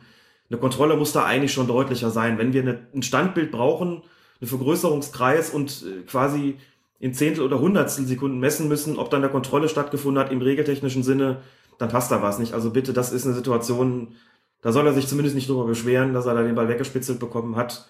Das hätte er auch anders lösen können. Da stand noch der Schmitz, der den abschirmen wollte, der Schrank, ne, der ist auch nicht geschafft. Also bitte, das äh, ist dann auch keine Situation, bei denen sich bei Werder groß beschweren muss. Wenn man es ganz streng regeltechnisch sieht, kann man sagen, jo, da war für einen Bruchteil einer Sekunde eine Kontrolle gegeben. Aber wie gesagt, nochmal, Fingerspitze am Ball genügt nicht, er muss ihn schon am Boden oder am Körper fixiert haben, sonst liegt keine Kontrolle vor und er darf angegriffen werden. Robin Dutt hätte wahrscheinlich gesagt, leider hat die falsche Aktion des Torhüters eine falsche Reaktion des Spielers nach sich gezogen. Des Schiedsrichters. Des Schiedsrichters nach sich gezogen, ist ja auch egal. Ähm, ja, dann würde ich sagen, Augsburg-Bremen haben wir damit äh, diese beiden Situation durchgesprochen und wechseln nach Mainz. Mainz 05 gegen den SC Freiburg. Schiedsrichter Robert Hartmann. War ja auch so ein bisschen wieder das Aufeinandertreffen der beiden ähm, Rumpelstilzchen an der Seitenlinie. Wer war denn eigentlich vierter Offizieller? Ich weiß es gar nicht. Aber war ruhig, ne? Kam keine Berichte, dass die beiden sich angegangen werden. Nicht, dass ich wüsste. Ich kann mich daran erinnern, dass Tuchel, glaube ich, einmal so ein bisschen auf Streich losgegangen ist, aber über die Distanz, dass er ihn da so ein bisschen angeblafft hat wegen irgendeiner Aktion. Ansonsten ist über Thomas Tuchel das ein oder andere Positive auch zu sagen in diesem Spiel, wegen der Szene, über die es die meisten Diskussionen gab und die Tuchel dann auch zu einer Reaktion veranlasst hat. Genau, achte Minute, Shinji Okazaki, der Stürmer der Mainzer, lenkt eine Flanke im Hechtsprung mit der Hand ins Tor und Schiedsrichter Robert Hartmann gibt den Treffer erst, nimmt ihn dann aber nach Rücksprache mit seinem Assistenten zurück und entscheidet auf Freistoß für Freiburg. Was dann gefehlt hat, war die gelbe Karte für Okazaki, denn die hätte es geben müssen. Die gelbe Karte das geben müssen. Ein Tor, das mit der Hand erzielt wird, ist eine Unsportlichkeit, zieht eine gelbe Karte nach sich. Da hat es auch Fragen gegeben, ob denn nicht in so einer Situation, die so unsportlich gewesen ist, eigentlich auch eine rote Karte denkbar wäre mit der Begründung. Wenn es auf der anderen Seite passiert und ein Verteidiger den Ball auf der Torlinie stehen mit der Hand abwehrt, wie im Falle von, äh, Petrak, Petrak in, in Berlin, also des Nürnberger Petrak in Berlin, da hätte es ja auch rot gegeben, wenn Weiner bei seiner Entscheidung geblieben wäre. Warum macht man das nicht auf der anderen Seite auch? Zunächst mal, weil es nicht in den Regeln steht. Torverhinderung durch ein absichtliches Handspiel ist rot, Torerzielung durch ein absichtliches Handspiel ist nur gelb Hat auch damit was zu tun, dass man sagt, wer ein Tor verhindert, also den Sinn des Fußballs da konterkariert, der gehört vom Platz. Wer mit der Hand ein Tor erzielt, tut ja letztlich aber dann doch noch das, was ähm, dem Fußball sozusagen äh, immanent ist, nämlich ein Tor, er erzielt damit ein Tor. Das ist der eine Grund, kann da fußballphilosophisch drüber diskutieren und sagen, müsste man ändern, gab auch gleich ein Plädoyer vom Kicker, für sowas muss es rot geben, kommt immer mal wieder vor. Ich erinnere mich auch an den Fall von, von vor einigen Jahren, ähm, als Oliver Neuville, der damals bei Gladbach gespielt hat, ein Handtor erzielt hat, ähm, das dem Schiedsrichter gespannt verborgen geblieben ist und er, glaube ich, auch auf Nachfrage eben nicht zugegeben hat, den Ball mit der Hand gespielt zu haben. Den hat der DFB dann nachträglich für zwei Spiele gesperrt, wegen grob oder krass sportwidrigen Verhaltens. Damals wurde gesagt, so geht das nicht, dann auch noch irgendwie, alle haben es gesehen im Stadion, nur die Schiedsrichter nicht und Neuville gibt's nicht zu, so kann man das nicht machen. Okazaki hat es auch nicht zugegeben. Das hat ja die Freiburger so auf die Palme gebracht. Eine Situation, wo vollkommen klar war nach der Torerzielung, hier ist irgendwas faul. Ne? Ganz Freiburg geht auf Okazaki drauf. Also erstmal die halbe, halbe, äh, die halbe, halbe, die halbe Freiburger Mannschaft hat sofort erkannt, der hat Hand gespielt, Ja. die andere hat sich so ein bisschen geärgert. Am meisten geärgert hat sich der Baumann, der ist nämlich Mhm. direkt zum Okazaki hingesprintet und hat auf den eingeredet. Genau. Wo ich jetzt das Gefühl hatte, der Okazaki hat nicht so richtig kapiert, was der Baumann von ihm wollte. Erstmal so. Na, ne? na, na, das bezweifle ich, aber ich glaube, das wusste der schon. Ja, ich bin, ja, ich weiß es nicht so genau. Ähm, so, wenn man halt das Gesicht halt einfach sieht äh, vom Okazaki, bei dem hat es im Kopf natürlich rotiert. Was, Mhm. was habe ich hier eigentlich gerade gemacht? Ähm, aber ich glaube, der hat den Baumann gar nicht so richtig wahrgenommen in dem Moment. So, und dann kam Thomas Tuchel ins Spiel. Thomas Tuchel hat laut Zeitungsmeldungen einen seiner Spieler veranlasst, zu Okazaki zu gehen und ihm zu sagen, wenn du gefragt wirst, sei ehrlich. Völlig angemessene Reaktion. Ich weiß nicht, ob es Tuchel gesehen hat, dass es ein Handtor war, aber ihm zu sagen, verhalte dich sportlich und sag einfach, was war. Was ja impliziert, wenn es ein Handtor war, dann sag dem Schiri das und wenn es kein Handtor war, dann sag ihm halt, ich war nicht mit der Hand dran, was auch immer. Okazaki hat es nicht gemacht. Das hat ihm den Harnisch eingetragen, der Freiburger. Zu Recht finde ich, das ist schon eine dreiste Nummer gewesen. Das war Maradona-esk ne? und noch ein bisschen schlimmer vielleicht.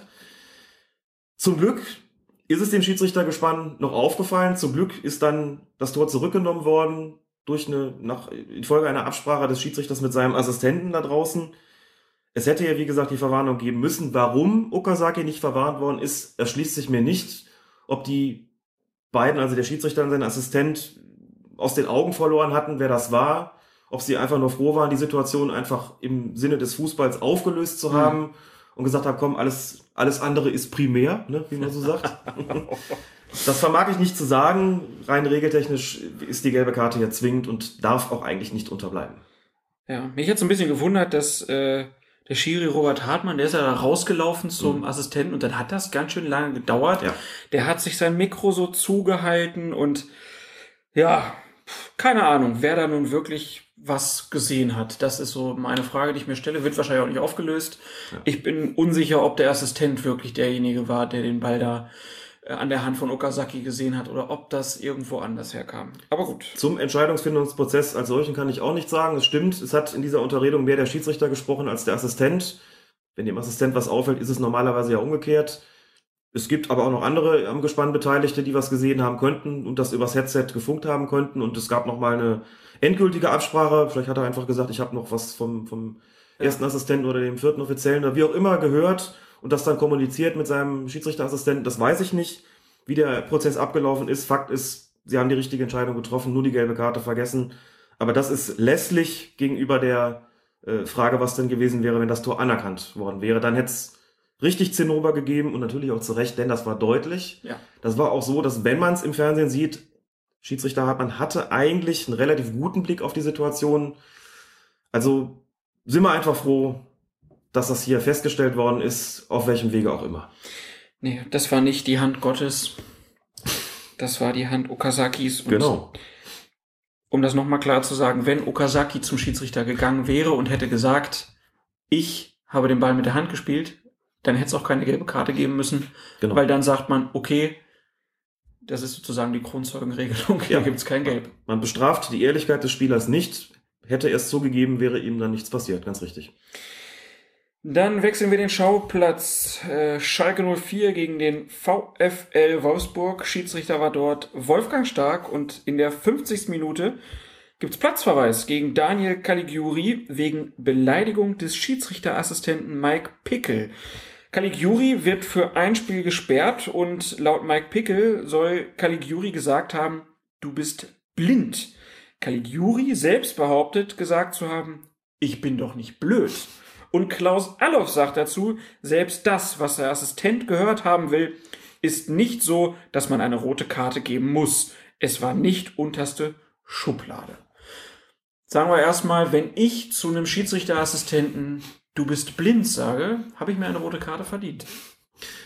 Ja, natürlich. Rein regeltechnisch sowieso. Und jetzt muss man dazu sagen, Mike Pickel ist langjähriger Bundesliga-Assistent, langjähriger FIFA-Assistent, war bei Weltmeisterschaften im Einsatz, kennt das Geschäft von A bis Z.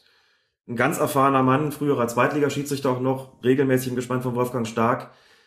Ich sag's mal so, der hebt nicht so schnell die Fahne, weil ihm was nicht passt. Das ist keiner, der dünnhäutig ist, das ist auch keiner, der allzu schnell reagiert auf irgendwelche nicht ganz politisch korrekt geäußerten Anwürfe, das mal so zu formulieren. Da muss schon ein bisschen mehr passieren. Das würde ich auch Klaus Allofs entgegnen. Da hat kein unerfahrener Mann draußen gestanden, der sich in irgendeiner Form profilieren wollte durch so eine Entscheidung. Insofern wird da schon was gewesen sein. Man muss dazu sagen, Schiedsrichterbeleidigung, es ist immer ein bisschen unglücklich. Es ist nach außen hin und rein regeltechnisch gesehen immer recht eindeutig. Wenn irgendwas ist und man sagt, na gut, der hat den halt beleidigt, eine Beleidigung ist rot, was soll man auch machen? Das ist natürlich so, kann ja aber sagen, als Schiedsrichter ist es immer so ein bisschen undankbar für sowas einen Platzverweis aussprechen zu müssen. Ich hatte für mich selbst immer auch den Beschluss getroffen, wenn ich einen Platzverweis wegen einer Beleidigung ausspreche, dann muss der mich schon aus kurzer Distanz so laut angebrüllt haben, dass es der gesamte Platz mitbekommen hat und dass eine Nichtreaktion darauf auch automatisch einen Autoritätsverlust für mich bedeutet hätte. Wenn der mir im Vorbeigehen irgendwas zugezischt hat, dann habe ich dem auch was zugezischt. Und auch wenn es eine Beleidigung war. Dann hat er eine zurückgekriegt. Caligiuri steht. Also du bist so ein bisschen der Typ Gagelmann. Haben wir ja schon festgestellt. Selbstverständlich. Das gehört einfach zu einer taktischen Spielleitung dazu. Ich habe nicht viele rote Karten in meiner Laufbahn gehabt wegen Schiedsrichterbeleidigung. Ich hatte dezidiert mehr am Anfang meiner Laufbahn. Auch da, weil ich gedacht habe, da muss man sich mit Karten, da muss ich mir mit Karten Respekt verschaffen. Ich lasse mir die gewisse Dinge nicht bieten. Je älter ich geworden bin, umso mehr bin ich dazu übergegangen, dann, ich sag's einfach mal so, das Spiel mit dahingehend mit Persönlichkeit zu leiten, dass ich gesagt habe, im Zweifelsfalle kriegt er einen zurück. Natürlich auch nicht so, dass es alle mitkriegen, klar. Aber dann ist es Tit for Tat. So, und. Was ist es? Tit for Tat. Also ich vergelte sozusagen dann äh, seine äh, Aktion mit einer gleichgearteten. So. Man könnte auch sagen, Auge, um, sagen Auge um Auge, Zahn um Zahn. Ich vergelte Gleiches mit Gleichem. Es wäre vollkommen richtig. So wäre das Alte Testament richtig ausgelegt. Exkurs Ende. Wenn Mike Pickel aus acht oder zehn Metern oder wie viel es waren von Caligiuri angeblafft wird und hebt daraufhin die Fahne, dann wird das schon ein bisschen mehr gewesen sein. Nehme ich doch mal schwer an. Insofern kann ich Klaus Allofs da auch nicht zustimmen. Ähm, dann war das irgendwie wirklich so over the top, wie man so schön sagt, dass er offensichtlich keine andere ähm, Chance mehr gesehen hat, als entsprechend zu reagieren. Dass es regeltechnisch entsprechend zu äh, verantworten ist, so eine rote Karte wegen Schiedsrichterbeleidigung, ist ohnehin klar. Wir reden hier über die Taktik. Ich kann dann dazu sagen, in den aller, aller, allermeisten Fällen bleiben die schlimmen Sprüche dahingehend ungesühnt, dass der Schiedsrichter dann äh, so ein bisschen mit gleicher Münze zurückzahlt. Und nicht immer gibt's so ein Mimimi wie von Augsburg. Das jetzt auch nochmal zu sagen. Und damit ist es gut. ja, und ein Mimimi von Allofs, der hat sich dann ja auch hinterher jo. beschwert, dass Stark ja generell nicht so seinen besten Tag aus Wolfsburger Sicht hatte. Hm. Wir haben das Spiel jetzt nicht als Ganzes gesehen, können dazu nichts sagen, aber wir können nochmal sagen, das klingt einfach komisch, wenn man sich dann nach einer Niederlage immer so hinstellt und ja. sich beschwert. Und nach Siegen ist immer alles in Ordnung, ne? Genau. Gut, dann würde ich sagen, Machen wir Deckel drauf auf den 19. Spieltag der Fußball-Bundesliga. Wenn ich so angesprungen würde wie Oliver Kahn, jetzt gerade eben, kurz vor Schluss, würde ich sagen, pass auf, noch einmal und ich lell dir eine. In Anbetracht der schon fortgeschrittenen Zeit äh, müssen wir bei den Fragen leider ein bisschen kürzen. Also äh, lieber Edward Simoni und lieber Sebastian Uckmann-Heise, eure Fragen kommen leider erst in der nächsten Folge dran. Die sind auch etwas komplexer. Genau, deswegen, weil es ein bisschen länger wird und ich jetzt leider ein bisschen weniger Zeit habe noch, widmen wir uns nur noch der Frage von Bernd. Der hat sich nämlich in der Kommentarspalte zum Spiel 1. FC Nürnberg gegen 1899 Hoffenheim geäußert am 18. Spieltag. Und äh, Bernd schreibt, so sehr wir alle Knut Kircher schätzen, aber dass er beim zweiten Nürnberger Tor dem Torschützen Josip Drimic keine gelbe Karte gegeben hat, obwohl der am Zaun mit den Fans feierte, ist schon hinterfragenswert. Lässt seine Kollegen, die hier regelkonform vorgehen, schlecht aussehen. Daran anschließend meine Frage, was passiert, wenn mehrere Spieler im Überschwang der Gefühle beim Torjubel am Zaun hängen? Mehrere gelbe Karten oder nur für einen der ersten Spieler? Dazu kann ich sagen, das habe ich in einer der letzten Folgen gelernt, es wird nur einer verwarnt. Es wird nur einer verwarnt. Da ist die Verhältnismäßigkeit der Mittel einfach zu wahren. Das bedeutet, man verwarnt nicht einfach die gesamte Mannschaft oder auch nur einen Teil davon, wenn die alle am Zaun hängen. Das ist genauso wie das zu frühe Vorlaufen aus der Mauer. Wenn die alle vorlaufen, verwarnt man auch nicht alle, sondern nur einen, der am weitesten außen steht oder am schnellsten vorgelaufen ist, pickt man sich dann einen raus als Schiedsrichter. Das gilt auch für diese Form von Unsportlichkeit. Dann wird eben der verwarnt, der den, den Zaun da erklimmt. Das ist der eine Teil, der leicht zu beantworten ist. Der andere Teil ist nicht ganz so leicht zu beantworten. Denn in der Tat war so, dass Josip Drimic an den Zaun oder auf den Zaun gegangen ist. Jetzt hat das Ganze eine Besonderheit gehabt, denn in Nürnberg ist es an dieser Stelle so, der ist da nicht hochgesprungen, ist also den Zaun nicht hochgeklettert sozusagen, sondern ist die Treppe hochgelaufen. Da gibt's so eine kleine Treppe, die führt quasi da auf den Zaun. Ganz äh, lustig, wusste ich nicht vorher, habe ich auch erst da gesehen. Und was man auch gesehen hat, war, dass Knut Kircher hinterher mit Drimic ein eingehendes Gespräch geführt hat, nachdem er wieder aufs Feld zurückgekehrt ist. Ich habe Bernd in der Kommentarspalte schon geantwortet, hat mich auch gewundert. Ich hätte da auch eine gelbe Karte erwartet. Ich habe nochmal drüber nachgedacht und dann ist mir aufgefallen, so wie Kircher da mit Drimic gesprochen hat, hat er auf jeden Fall wahrgenommen, dass der den Zaun hochgeklettert ist und es ist ja auch nicht so, dass Knut Kircher irgendwelche Regeln beugen würde. Gerade er als erfahrener Schiedsrichter kann es sich dann auch nicht, schon weil er ja Vorbild auch für viele andere ist, nicht erlauben, damit zweierlei Maß zu messen. Ich kann nur was vermuten, glaube aber damit nicht so falsch zu liegen. Ich weiß, dass es bei vielen Schiedsrichtern und auch in Kreisen des DFB nicht so wahnsinnig gerne gesehen ist, diese Geschichte mit Verwahren wegen Zaun, Verwahren wegen diesem, Verwahren wegen jedem, wegen Trikot ausziehen etc. pp. Sodass man vielleicht nach gewissen Schlupflöchern sucht. Sagt man, na gut, in den Regeln steht, wer den Zaun erklimmt, bekommt gelb. Der ist das Treppchen hochgelaufen, hat sich da ein bisschen mit den Fans gefeiert und letztlich könnte es sein, es ist aber nur eine Vermutung, dass Knut Kircher bewusst auf diese Karte verzichtet hat, mit einer gewissen Rückendeckung, weil er sagt, das ist jetzt sozusagen nicht streng gemäß den Regeln, weil er da nicht hochgesprungen ist. Der unsportliche Aspekt ist sozusagen einfach geringer dadurch. Sagt er, dieses kurzfristige Verlassen des Feldes zum Jubel ist in Ordnung. Der muss auch dazu sagen, der Geist der Regel sieht an dieser Stelle ja vor, unsportlicher Torjubel zum Beispiel zur Provokation des Gegners. Das Treppchen da hochzulaufen, mal kurz sich ein bisschen mit den, von den Fans da feiern zu lassen, kann man hinterfragen, ob es wirklich unsportlich ist. Kann auch sagen, das steht so in den Regeln drin. Mein Eindruck war, dass Kircher das sehr wohl mitbekommen hat, da ist irgendwas mit, äh, mit einer Treppe gewesen und ich lasse die Karte jetzt stecken, sag es ihm aber deutlich. Müsste man der Sache mal nachgehen. Das erklärt aber vielleicht, warum er die Karte nicht gezeigt hat, denn der ähm, hat die nicht ohne Grund stecken lassen. Eigentlich ist das ja da an der Stelle, wie gesagt, eindeutig. Das wäre meine Vermutung, das wäre meine, meine Annahme. Ich meine auch bei Garcia Aktion- von Werder Bremen war Ja. es neulich so, der hat auch kein Geld gekriegt, weil Genau. er nämlich, der ist zu den Fans Ja. gelaufen, da gab es keinen Zaun und da hat er sich einfach so reinfallen lassen. Genau.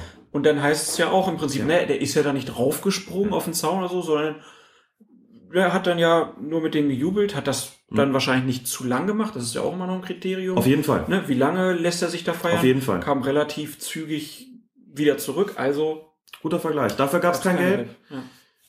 Könnte natürlich auch sein, dass auf diese Aktion von Garcia hin, für die es kein Gelb gegeben hat, vielleicht auch nochmal drüber gesprochen worden ist bei den Sicherheit. DFB-Schiedsrichtern. Ne? Das wäre eine Vermutung. Und dann gesagt worden ist, pass auf, Jungs, solange die da nicht irgendwie wirklich draufklettern, also erheblichen Aufwand betreiben müssten, sondern nur so ein bisschen dahin rennen oder irgendwelche Treppen ersteigen, lasst das Kärtchen stecken. Das ist unser Spielraum, den wir uns gönnen an der Stelle. Ist ja auch völlig in Ordnung, finde ich. Ne? Und ist ja auch noch ein Plädoyer, noch mehr Zäune einfach zurückzubauen. Ja, Hat man da nicht irgendwelche, das ist doch im Sinne der Spieler auch. Noch weniger gelbe Karten, Genau. Nette, nettes Bad in der Menge mit den Fans, ohne dass es unsportlich ist. Und bitte, also solange es dabei bleibt, also kann ich damit wirklich gut leben, muss ich sagen. Muss man nur noch den Deppen sagen, die dann gerne mal das Spielfeld stürmen, wenn sie Sowieso. blöd verlieren. Aber ansonsten, Zäune sind ja echt immer blöd, gerade wenn man direkt dahinter sitzt. Ja, dann so viel erstmal zu den Fragen. Ähm, wir haben ja noch was entdeckt im äh, sogenannten FIFA-Magazin. Ich kannte das gar nicht, aber es war schon die 14. Ausgabe, die man online abrufen kann. Wir werden das auch verlinken. Und dort gab es die Top 11 der größten Schiedsrichterflops. Und dabei ähm, kann man sagen, waren ziemlich viele deutsche Schiedsrichter und deutsche Clubs beteiligt. Ähm, insgesamt nämlich fünf von den elf. Wir können ja mal kurz durchgehen. Platz elf war Frankreich-Irland, Thierry Henry, das äh, Handspiel da in der Qualifikation für die Weltmeisterschaft 2010 war das, glaube ich, ne? In Irland, wo Henry mit, dem, mit der Hand den Ball spielt. Das wurde nicht gesehen. Dann Platz 10, Schalke gegen Basel. Vier Schalker im Abseits. Da würde ich sagen, dieses Magazin wird wahrscheinlich in der Schweiz geschrieben. Weil da standen auch vier Schalker oder vier Königsblaue im, Offside. Betonung auf der ersten Silbe. Offside. Offside. Ja, dann äh, Platz 9 äh, war dann, ich weiß gar nicht, irgendwie Korea, Suvan Blue Wings gegen Al-Sad 2011. Ein verletzter Spieler liegt am Boden, ein Tor zählt trotzdem, habe ich noch nie von gehört. Dann Platz 8, Menu gegen Lille 2007. Da wollen, will Lille noch die Mauer äh, stellen und der Schiedsrichter gibt den frei, den Ball und Giggs macht die Hütte. Kann ich mich auch nicht dran erinnern. Dann aber Platz 7, Hoffenheim gegen Leverkusen 2013. Das Phantomtor. Da haben wir schon den ersten deutschen Beteiligten. Mhm. Dann Platz 6, Anderlecht gegen La Louvière 2004. Da gab es eine schöne kuriose Szene, an die ich mich nur noch dunkel erinnern konnte. Ein Schuss aus 20 Metern und bei diesem Schuss ist der Ball explodiert und dieser Ball landete dann im Tor. Was macht der Schiedsrichter dann? Lässt er das Tor zählen oder nicht? Nein, es gibt einen Schiedsrichterball. Wenn der Ball auf dem Weg ins Tor platzt, überhaupt wenn er platzt, gibt es einen Schiedsrichterball. Wenn der erst platzt, wenn er hinter der Linie ist, gilt das Tor, aber auf dem Weg dorthin gibt es dann einen Schiedsrichterball an der Stelle, wo der Ball geplatzt ist. Damals gab es wohl in Belgien auch mehrere gerichtliche Verfahren dann zu der Sache. Ähm, dann Platz 5, Südkorea gegen Italien bei der WM 2002. Erst ein verweigertes Tor für Italien und dann auch noch Rot für Totti. Ich kann mich nicht dran erinnern. Es gibt wahrscheinlich italienische Hörer bei uns. Dann frag aber mal unsere italienischen Twitter-Kollegen, die werden dieses Spiel in ihrem Leben nicht vergessen. Da fühlte sich ganz Italien vom Schiedsrichter verschaukelt. Ich sag das ja nur, weil ich endlich mal einen Pferdekopf gesendet werden, bekommen möchte. Äh, dann Platz 4. Schöne Grüße an Enzo. Genau. Der hat ja äh, auch schon mal hier eine LL Ein Einleitung gemacht. Platz 4. Bayern gegen Nürnberg 1994. Helmer. Phantomtor Phantomtor. Nummer 1. Dann auf Platz 3. Und jetzt kann man schon mal sagen, auf den ersten drei Plätzen immer England dabei. Platz Nummer 3, England gegen Argentinien, WM 1986. Und da war es nicht die Hand Okazakis, sondern die Hand Gottes. Dann Platz Nummer 2, England gegen Deutschland, WM 2010. Wembley-Tor, äh, diesmal zugunsten der Deutschen. Und dann auf Platz 1 Das Original. Das Original. England gegen Deutschland bei der WM 66, das Wembley-Tor. Ja, das also aus Sicht des FIFA-Magazins die größten Schiedsrichter-Flops. Wobei ich würde auch sagen, bei vielen Sachen trifft das Wort Schiedsrichter-Flop auch wieder nicht zu. Kann man Es alles diskutieren. Kann man diskutieren und äh, das Wembley-Tor auf Platz 1 zu setzen, hat auch, auch wieder viel von Populismus. Damals gab es keine Zeitlupentechnologie etc., das ließ sich eh nicht zweifelsfrei nachweisen. Also davon einem, es ist natürlich in einem entscheidenden Spiel gewesen, klar, aber davon einem Flop zu sprechen, na gut. Ähm, ich lasse es auch mal dahingestellt sein, ob das wirklich sein muss, dass in in einem FIFA-Magazin eine Top 11 der größten Schiedsrichter-Flops veröffentlicht. Aber ich will da auch nicht unten überempfindlich sein und auch nicht als humorlos gelten. Also bitte nehmen wir es so hin. Ähm, an dieses- das eine oder andere Spiel erinnert man sich ja dann doch noch ganz gerne. Und man muss ja sagen, der Linienrichter, damals hießen sie ja noch so, der Linienrichter beim Memle-Tor namens Tofik Baramov, nach dem ist in Aserbaidschan immerhin ein Stadion benannt, nämlich das größte des Landes. Ja, man muss auch dazu sagen, dass Nationalheld. er ein, ein Nationalheld ist, der verschiedene Bücher geschrieben hat, die äh, Bestseller waren da und ja, der steht da auch vor dem Stadion mit großer Statue. Ich weiß nicht, ob es noch einen Schiedsrichterassistenten gibt, der so verewigt wurde. Ich bin unsicher. Ich bin auch unsicher. Ja, dann haben wir nochmal Post bekommen von unserem Leser Michael. In der Kommentarspalte schrieb er, ich bin 29 und habe diese Saison mit dem Pfeifen angefangen. Euer Podcast hat mich dazu motiviert. Vielen Dank auch für die erste indirekte Hilfe beim ersten Hausregeltraining.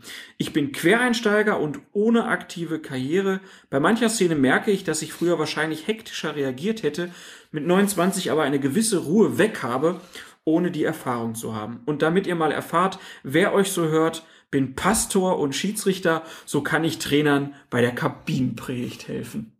Und nicht nur das, er kann Platzverweis aussprechen und kann dem Spieler sagen, geh mit Gott, aber geh. das wird er sich zu, äh, zu Herzen nehmen. Ist doch schön, oder? Ja, das Pastor und Schiedsrichter. Finde ich Find sehr ich toll. Ja, mhm. vor allen Dingen, dass er über das Hören jetzt zum Schiedsrichter geworden ist. Christopher Ramm, der uns ja diesen ähm, Colina ja geschenkt hat, der hat ja auch gesagt, wenn er weiter Colina hört, Colinas Erben hört, dann wird er noch zum Schiedsrichter. Christopher, leg los. Und Sebastian Swoboda, unser Hörer, ist ja inzwischen auch ausgebildeter Schiedsrichter. Markus Dietz, den ich getroffen habe, auch ausgebildeter Schiedsrichter, hat uns ja, wie gesagt, damals auch das Foto geschickt. Gibt es schon einige, die zumindest gesagt haben, wir waren dabei in gewisser Weise behilflich oder motivieren oder wie auch immer. Wir könnten es nur allen raten. Wir unterstützen euch auch gerne dabei und freuen uns sehr, wenn wir unser Schärflein dazu beitragen konnten, das deutsche Schiedsrichterwesen überhaupt das Schiedsrichterwesen zu fördern, zu erhalten, es wachsen, blühen und gedeihen zu lassen. Das hast du sehr schön gesagt. Ah, danke. Dann gab es jede Menge Rückmeldungen auf unsere Frage in der letzten Folge. Wir haben ja gefragt, wo bzw. bei welcher Gelegenheit oder Tätigkeit hört ihr denn Colinas Erben? Dann hat ein Hörer geschrieben, wir wären der Harry Potter unter den Podcasts. Ich war gerührt. Man würde unsere Podcasts auch mehrmals hören mhm. können. Wie Harry Potter, deswegen seien wir der Harry Potter unter den Podcasts. Hat mich sehr gefreut. Genau, und äh, Ferenc-I meinte, ich höre Colinas Erben beim Civilization 5 spielen. Irgendwo muss ich ja mal die Weltherrschaft an mich reißen. Beziehungsweise ab und an im ICE. Und Torben hat geschrieben, ich höre Podcasts und auch Colinas Erben meistens beim Spülen, beim Plasmaspenden, beim Playstation spielen oder auf äh, unterwegs in der Straßenbahn. Also, wem widmen wir heute die Folge, Alex? Wir widmen diese Folge also allen, die während einer Zugfahrt Plasma spenden und dabei Civilization 5 auf der Playstation spielen. Wunder. Und auch allen anderen. genau. Also, weiter her mit den Infos, wo ihr Colinas Erben hört. Wenn ihr Lust habt, geht mal auf sportblogger-award.de und wenn ihr uns vielleicht noch bei dem Kauf von Equipment unterstützen wollt, dann wisst ihr, wo ihr die Daten findet. Das Immer war's gerne. von meiner Stelle. Und das Schlusswort heute mal, Folge 45, dem lieben Alex Feuerherd. Das Schlusswort möchte ich eigentlich gar nicht haben. Es ist alles gut. Wir haben noch nicht mal Kindergeschrei drauf gehabt. Oder vielleicht ganz am Anfang. Müssen wir gucken, wenn wir es nachher irgendwie schneiden, wie sich das Ganze anhört. Also ihr werdet demnächst mit Katzen und Kindergeschrei beglückt. Hoffen, dass ihr uns trotzdem oder vielleicht sogar genau deswegen stets gewogen bleibt. Euch allen einen wunderschönen Tag. Tschüss.